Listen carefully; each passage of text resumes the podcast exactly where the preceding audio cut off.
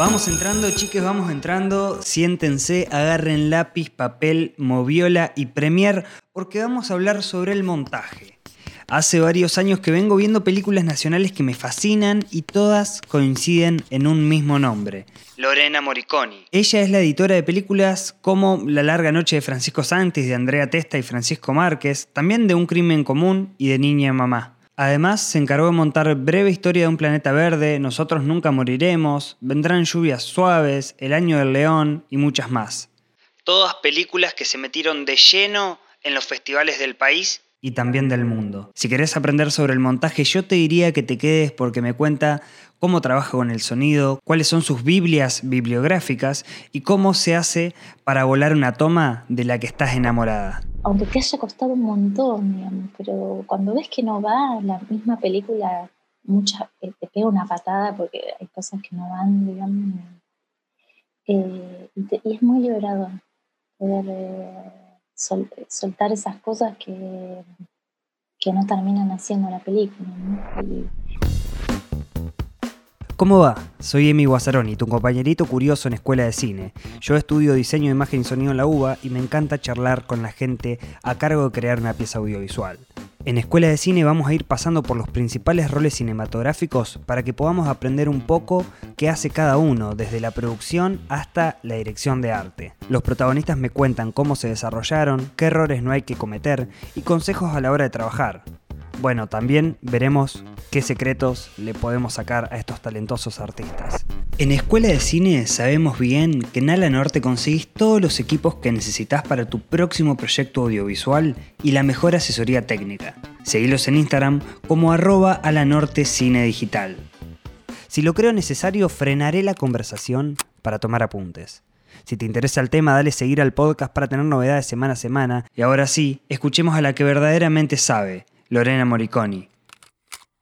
La primera pregunta eh, es sobre si te acordás cuál fue como tu primer acercamiento al cine o la primera vez que el cine te impactó por primera vez. Recuerdo en mi ciudad, yo eh, soy de Casilda, una ciudad chica, chiquita de, la provincia de Santa Fe, al sur de Santa Fe, y en la época en que se vendían los cines, que se convertían en supermercados, en iglesias, ¿no? Em, ahí se recuperó la sala de, más importante de, Casilda, eh, porque se juntaron mucha gente de, de la ciudad y lo recuperaron y fue como algo muy importante, digamos. En ese momento mi papá estuvo muy involucrado, entonces fue como em, ahí como emocionalmente, digamos, este, ligada al hecho del cine, de la sala en sí, de la cosa de del cine eh, más allá de las películas, el, ritual de, ir a ver una película, de, los, sonidos, el olor de la sala, eh, más que nada el ritual del cine, más que a, una película específica. No sé, después, no sé, el mejor plan era ver una película el fin de semana en VHS, ¿viste? Cosas y descubrir como muchas, muchas cosas ahí lo del VHS era también toda una cosa muy, muy linda. La verdad que no sé eso, como, sí, era la felicidad, ir al cine, ver una peli en VHS, así, ir a alquilar una película. Eh, siempre lo algo muy, muy feliz. ¿Y cómo fue tu, tu descubrimiento al correr los años y empezar a indagar un poco en, en el montaje o en la edición? ¿Cómo, ¿Cómo fue ese descubrimiento? Fui a estudiar cine a Rosario y mm, era una, eh, la carrera era de realización cinematográfica, no había especialidades. Pero ahí ya al tener que hacer, empezar a hacer cortos y demás, eh, eh, la parte más hermosa, que la parte más me gustaba era cuando ya estaba todo filmado y tener que armar algo y siempre veía que ahí sucedía algo no esperado, digamos, no sé cómo mágico es como, suena así como eh, brillado, pero, pero es, algo mágico a veces. Sí, y eso fue como es, descubrí, descubrí ahí el montaje, que no, no lo conocía antes, digamos, o sea, me acerqué primero al cine y después. Y descubrí que tenía muchas cosas en mí afines al montaje, previas, digamos, como por ejemplo, qué sé yo, esta cosa de yo soy muy de, sacar citas de libros, de, tenía muchos cuadernitos con, con citas y bueno, recortaba, eh, sacaba cosas, pegaba, yo, como ya hacía collage y cosas con, de chiquita, digamos, de, armar con otras cosas, eh, con otras cosas otro objeto, digamos, eh, esto, esta cosa de sacar un fragmento y meterlo en otro lado y armar otra cosa con eso. ¿Te acordás cuál fue como tu primer trabajo así como montajista? Eh, empecé siendo asistente en montaje, fue como hacía un trabajo de sincro, operaba y de esas cosas como organizaba los proyectos, bueno, el trabajo de asistente. me acuerdo que una vez yo eh, trabajaba un, tiempo eh, en la productora de Ana Poliak y ella un día, creo que antes de que yo empiece a trabajar, em, nos mostró a Santiago Loza, que es un director con el que yo trabajé bastante, mi amigo, em, nos mostró un corte de La Fe del Volcán, una película de ella, este, y fue así como muy impactante, me impactó mucho porque el trabajo de montaje de esa película, es puro montaje esa película, entonces eh, y bueno, y haber visto ese corte ahí en ese momento, eso fue como, eso me marcó mucho. Pero bueno, sí, como trabajo se empecé como asistente de montaje. Y después la primera película, eh, no recuerdo, creo que fue Summer, eh, de Julia Marino, que era un documental sobre un, un, leprosario. Bueno, fue hermoso porque fue la, como eso, la primera vez que te dan un material y te confían, digamos, vos para, para que puedas hacer algo con eso y eso que te, eso que te impactaba en, en, la primera mirada de un primer corte o de, o de, un corte fue porque vos sabías lo que estaba filmado y, y, lo que se hizo fue algo como completamente diferente o porque te impactó como ver en ver el material eh, editado de alguna forma? No, lo, no conocía yo lo que estaba filmado, pero me impactó cómo estaba editado, me impactó, digamos, el... Eh, bueno, lo vimos en el estudio de ella, eh, ese, en el AVID, digamos, el AVID era muy reciente también como, el dispositivo de, montaje.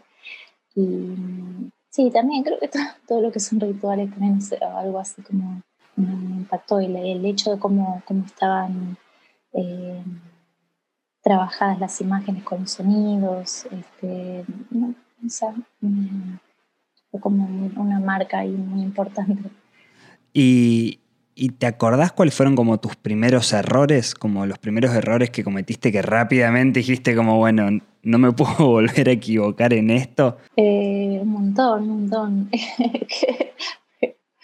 eh, hay algo que hacía al principio que era como eh, corregía mucho, digamos, o sea, me armaba algo y lo corregía, lo corregía, lo corregía, le daba, le daba. Este, y, pero eso no sé si es un error o es algo que yo con el tiempo vi como de, poder armar y poder, em, em, poder atravesar más, digamos, eh, llegar a armar como cosas más más grandes y después ir como más al detalle, no sé, como que... No sé si es un error, son como cambios en los métodos de trabajo, digamos. Eh, yo estaba todo el tiempo como muy... armaba y pulía, pulía, pulía, pulía y por ahí después era una escena que al final no tenía nada que ver con la película o no estaba y, volaba, qué sé yo. Eh, pero bueno, a la vez eso era la pasión por, por, por, por, armar, por editar. Entonces, no sé si es un error, pero sí es como que vas aprendiendo eh, por dónde ir, digamos, qué cosas eh, son importantes para poder hacer una película, que no. Pero sí, no sé, errores miles, sí, pero es donde, donde aprendes, porque si te sale todo bien, no sé, no aprendes nada. Decís de, de, volar una, escena. Debe ser en un principio el momento más difícil, ¿no? Como decir, esta escena está maravillosa o este plano está maravilloso. Sí, vos sabés que eh, es difícil, pero es muy, aliviana mucho. Es muy liberador a veces poder hacer eso. Así aunque te haya costado un montón, digamos, pero cuando ves que no va, la misma película mucha, eh, te pega una patada porque hay cosas que no van, digamos. Eh, y, es muy liberador poder eh, soltar esas cosas que, que no terminan haciendo la película. Y siento que en eso hay que ser como muy abierto, muy receptivo y muy también autocrítica respecto ¿viste? Al, propio trabajo. ¿no? muchas veces quedas como enamorada de, cosas que hiciste, qué sé yo, y no, este, está bueno eso, poder tomarse un tiempo, ver a la distancia y ver las cosas que, que no son parte de la película, porque empiezan a caer esas cosas por su propio peso. Y en ese punto, ¿cómo se trabaja con por ahí con los realizadores que, que por ahí filmaron un plano que horas y horas y, les encanta y, no entra, no entra? ¿Cómo se trabaja para, para tomar una decisión, digamos? No, es yo por lo menos con, con los realizadores que trabajé suelen ser como muy abiertos a eso, como que ya el hecho de buscar a una persona que haga la edición, digamos, no ponerse a hacer ellos todo, qué sé yo, como implica que, que están abiertos a escuchar, digamos, otra, otra mirada, otra propuesta y, este, y lo que traemos nosotros, el, nosotros los editores, es esta, esta otra mirada más distanciada, digamos, que ve solo lo que ve la cámara, que no ve el backstage, que no ve todo lo que costó hacer una toma por ahí, que, y, y, por lo menos la experiencia que tuve, eh, bueno, a veces es una discusión, obviamente, es un debate, va y viene, pero en general eh, están abiertos a, a esto. A veces más que yo, incluso a veces por ahí hay algo que a mí me gusta y yo ya, eh, yo estoy muy atenta a lo que, a lo que buscan porque, mm, bueno, una película es la búsqueda de, los directores, entonces nunca hay que perder eso de vista, ¿no? Eh, digo, ¿cómo te llega un proyecto y decidís agarrarlo o no agarrarlo? ¿De qué, de qué depende? Depende de mucho del guion, que mm, si me interesa si me gusta el guion, si me gusta, básicamente sí. Em, y, y, de la persona que lo haga, porque eh, me, me, o sea, me pasa que la mayoría de los, de los directores con los que trabajo, después vuelvo a trabajar, entonces una vez que ya trabajé una vez estuvo bueno el vínculo y ya, ya hay un camino enorme recorrido, entonces yo ya confío, primero que me gusta el cine de, de ella, por eso elijo Después, a veces ya antes de leer el guion, ya, eh, si ya trabajé con esa persona eh, y estuvo todo bien y me gusta su cine y demás, eh, ahí ya voy con los ojos cerrados, digamos. confío, confío muchísimo. Sí, confío muchísimo. Y en esto de, leer un guion y que por ahí te interese o te guste, vos a la hora de, editar, ¿te basás mucho en, en los guiones o intentás por ahí separarte un poco y poder hacer una asociación más libre a, partir de lo que el material pide. Me parece muy importante guion porque es eh, eh, el punto de partida de, todo, digamos, de toda la película.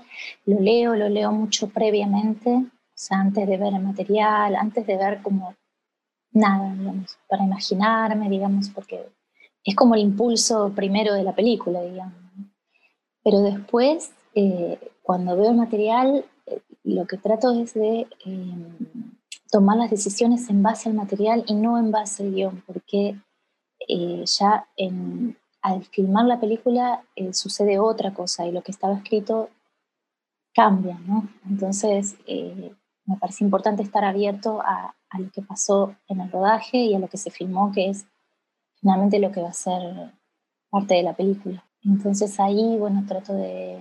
El guion va a estar, digamos, ya está como incorporado en mí, ya, o sea, es como volver al guion, o sea, el montaje es como volver al guion, pero de otra forma, ¿no? Es como volver a ese primer impulso que hizo nacer a la película, este,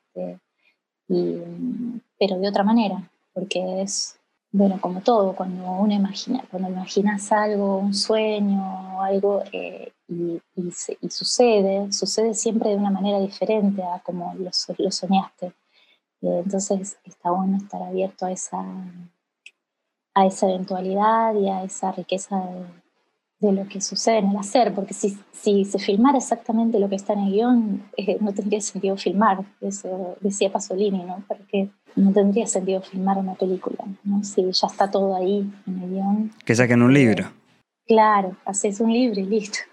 Entonces el guion está bueno, me parece re importante, eh, pero lo tomo como un punto de partida eh, y trato después de, estar muy, muy atenta al material, a lo que se filmó. Ahora, a raíz de eso, digo, es muy, muy diferente un guion eh, de ficción a un guion documental. Vos editas documentales también. ¿Cómo es encontrarse con la realidad?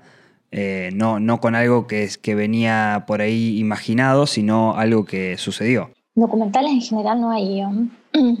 o sea, sabes por dónde va a ir la película, sabes, eh, digamos, charlas antes con el director o la directora eh, por dónde va a ir y demás, pero no tenés, no tenés un guion. Ahí tenés que mirar todo el material y, y ver por dónde empezar. Es, es un trabajo de guion el montaje en ese caso. Por eso es, siempre es un desafío más grande el documental en general. Me parece que, que en el montaje documental eh, también en algún punto hace la película, o sea, no podría ser sin eh, ese visionado de, imágenes constante y, un armado de que podría ser infinito, ¿no? Porque también pasa un poco eso en el montaje. ¿En algún momento te perdés de, de la infinidad de posibilidades? Mucho, te perdés muchísimo. te perdés todo el tiempo, momento oscuro. Pero al perderte encontrás otras cosas que no esperabas. Eh, eso está bueno, porque si vos eh, ya sabes todo lo que vas a encontrar también, es lo mismo que decíamos otra vez, ¿para qué haces, digamos? ¿Para qué editas si ya está todo armado? O sea, o sea no existiríamos nosotros como montajistas que eh, pegas una toma con otra, y como está filmado y ya, no habría. Em, pero cuando te perdés, eso sucede, que te perdés y encontrás, encontrás otra cosa que no es la que buscabas. Cuando la encontrás, digo, ¿se siente eso? ¿Se ¿Sentís que decís, la encontré? Sí, sí, totalmente. Eso es lo más lindo. cuando, cuando descubrís cosas, cuando cuando ves que, algo funciona bien, que, no sé, yo hago todo por, esos momentos, por tener esos momentos. Eh, vos una vez eh, terminado el, corte, porque, bueno, no sé, no sé cómo, cómo te manejas vos, si, si haces diferentes cortes eh, avanzando, digamos, o si mostrás directamente una especie de, corte final, ¿cómo, ¿cómo te manejas con eso? Depende de cada película, pero en general es, eh, o sea, ir trabajando como eh, secuencias, ¿no? De grandes, como de, unidades narrativas o pequeñas como células, como ir a pequeños armaditos, ¿no? Como eh, para ir chequeando con, con, el director, la directora, este, si vamos bien, si va por ese camino, si no. en general yo armo, suelo hacer dos o tres versiones de cada partecita de esos, armaditos para ir viendo eh, si va más para un lado, si para el otro, para poder permitirme probar cosas que... Eh, y, en y en ese ida y vuelta después con eh, los directores se va acomodando, ¿no? Y hasta llegar a un, a un, corte final, a un corte, no final, perdón, a un primer corte con toda la película que después siempre tiene obviamente mucho, mucho trabajo posterior, pero, este, pero bueno, sí, es como de, de a pasitos, no es, no, es, mostrar la película entera de una, porque eh, tenemos que estar permanentemente confrontándola con, con, esta otra mirada, la mirada del de, director, la directora. Entonces, es importante eso, porque eso a mí me guía, es, es lo que me guía a mí para seguir en el trabajo. Y tenés como tus personas de, confianza a la cual mostrar el material. Supongo que no será nada fácil mostrar algo que, tenga que tener devoluciones. No, es difícil siempre. Eh, y, también depende de cada película. Creo que hay personas como cuando buscamos, digamos, espectadores para esos primeros cortes y estas revoluciones que, este, de, las, de, las primeras versiones de la película, siempre buscamos eh, personas que sean afines como al, universo de esa película, que, o, a, nosotros, estamos haciendo la película. Entonces varía mucho de, de acuerdo a, cada, a, cada, proyecto. Eh, siempre es como, bueno, ver a quién, qué mirada, digamos, nos puede eh, ayudar, digamos, a, terminar de, armar. Pero ese es un momento ya muy lindo, cuando está la peli armada y empezar a, retrabajarla, a reescribirla, ya es como... Eh, tenés la tranquilidad que está la película en pie ya, ¿no?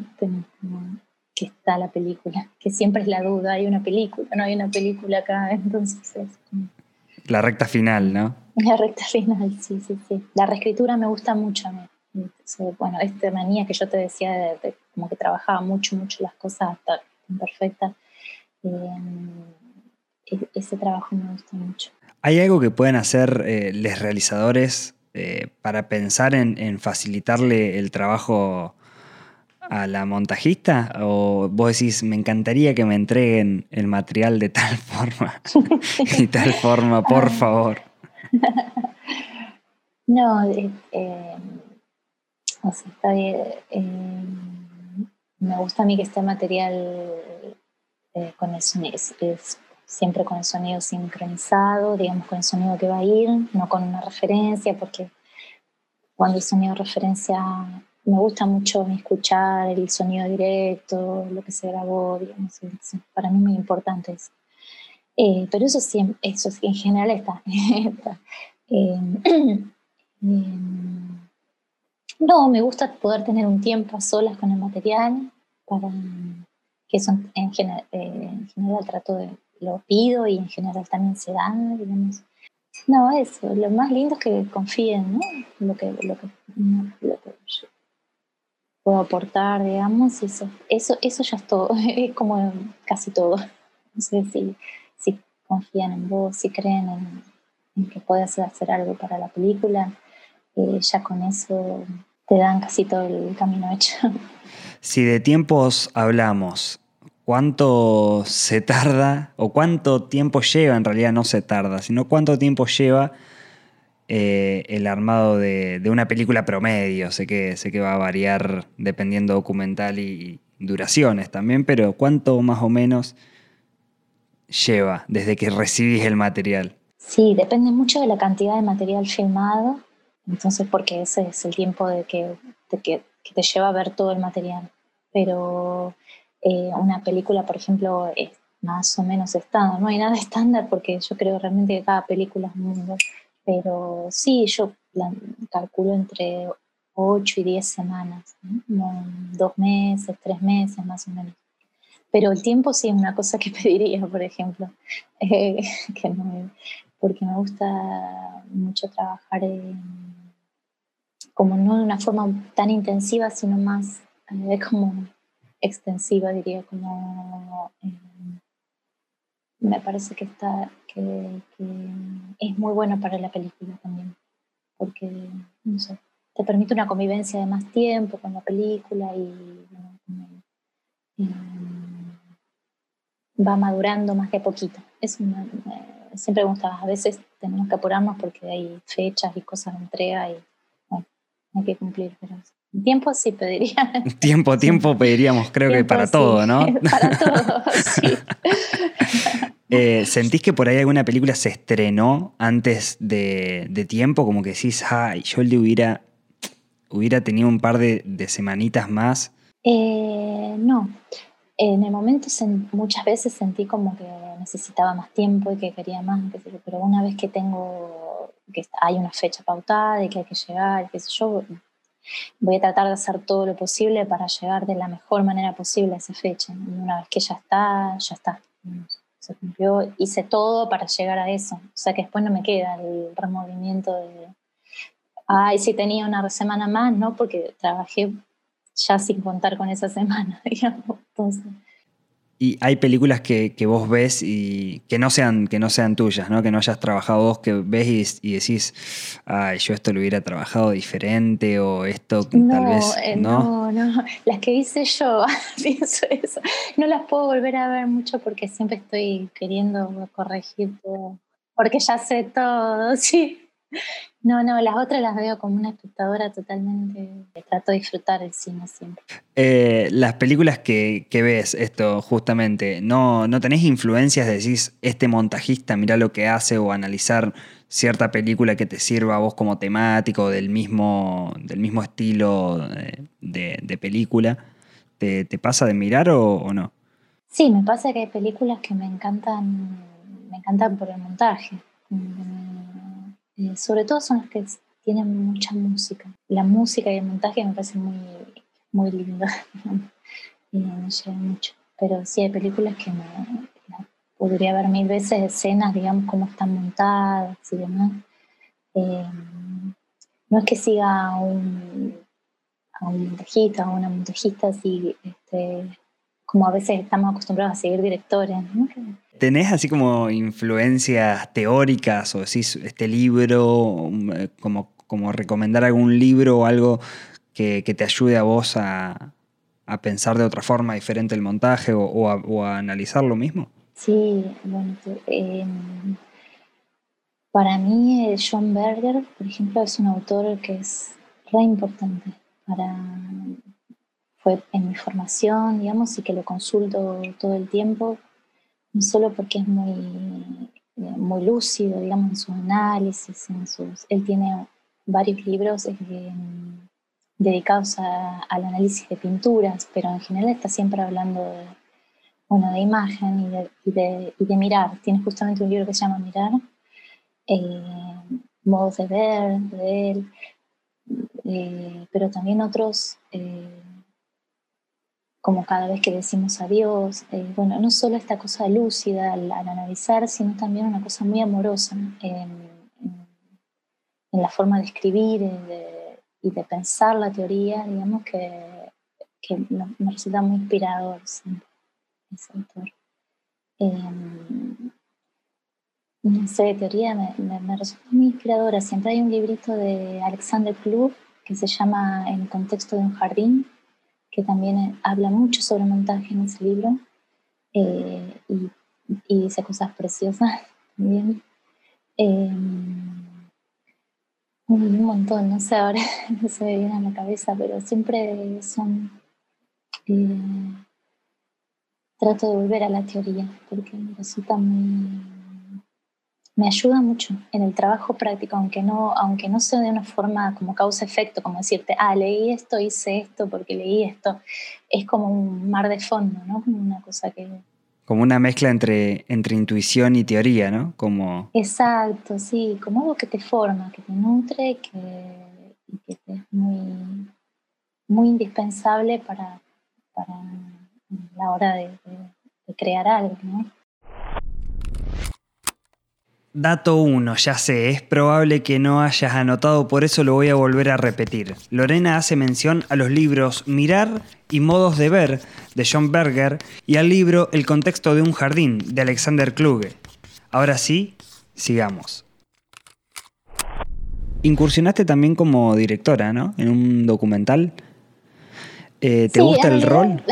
en realidad eh, fui montajista, porque eh, lo que pasa es que esa película es casi todo montaje, digamos, o sea, pasa esto. Eh, estamos hablando del Asombro, que es una, película que co-dirigí con Santiago Loza y con Iván Fun. en realidad,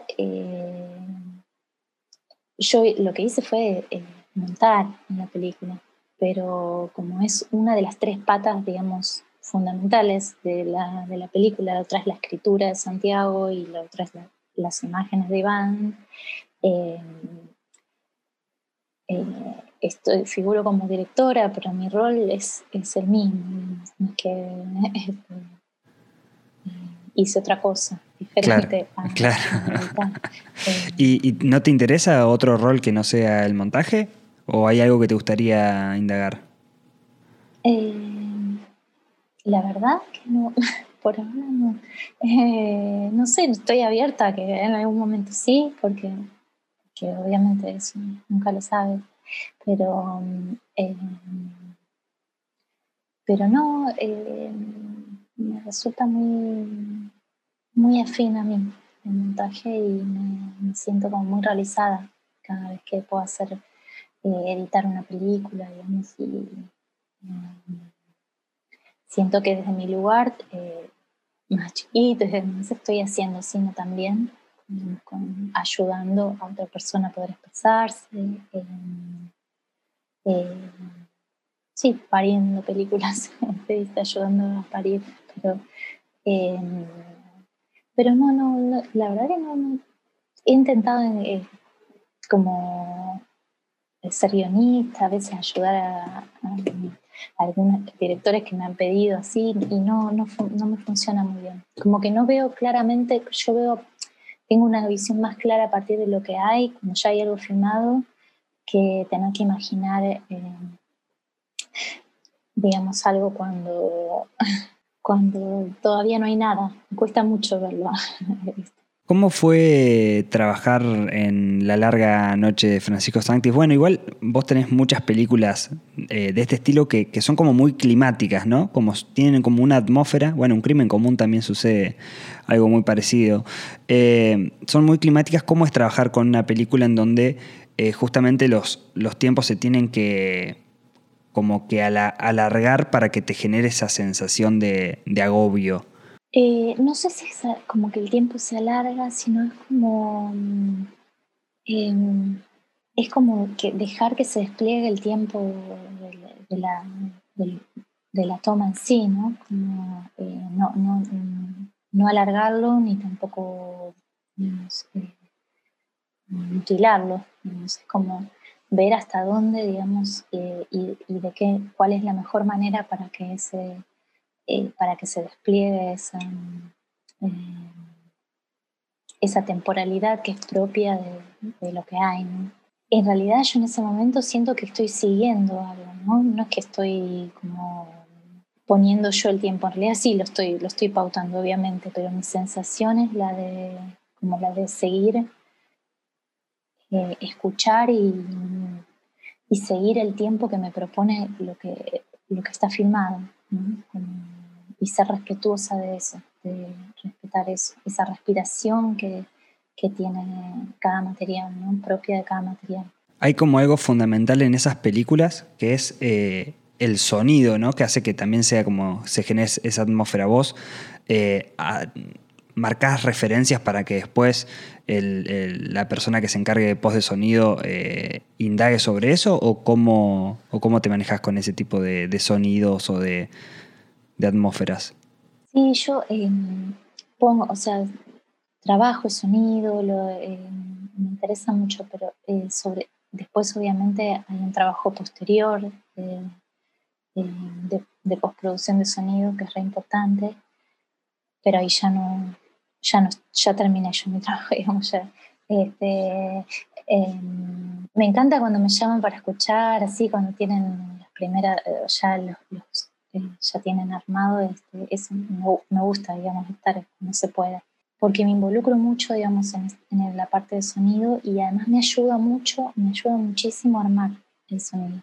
Siento que me da eh, la cadencia de la película, como que viene por ahí más allá de la referencia uno que pueda poner y, demás, eh, es algo que a mí me ayuda, digamos, a, la hora del trabajo concreto de editar. La última pregunta es, eh, ¿qué es el cine para vos y, qué te imaginas que, que, podría ser en un tiempo?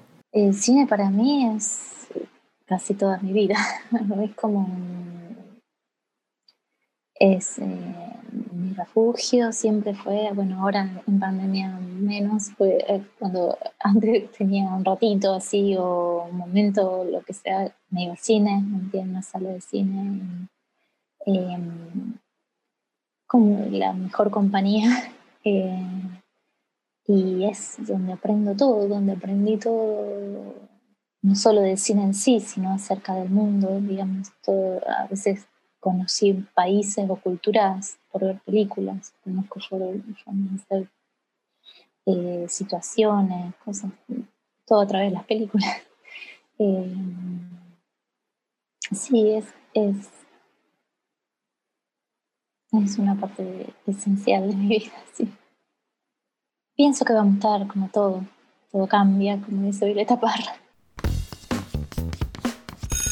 Esperen, esperen, no se vayan, no se vayan, porque tienen tarea la semana que viene. Voy a charlar sobre la actuación con Julián Lucero, que viene a estrenar Finde, la mejor comedia que vi en el año. Para conocerlo pueden ver Cualca, Jorge por ahora, Mundillo, todo en YouTube, todo para reír a carcajadas. Ahora sí, vayan nomás. Escuchaste Escuela de Cine, un podcast de cinéfilos conducido y editado por mí, Emi Guazzaroni. En la producción y comunicación, Paz Varales, Agustín Peralta, Sofía del Papa y quien les habla. Agradecemos también a todo el equipo detrás de Cinéfilos.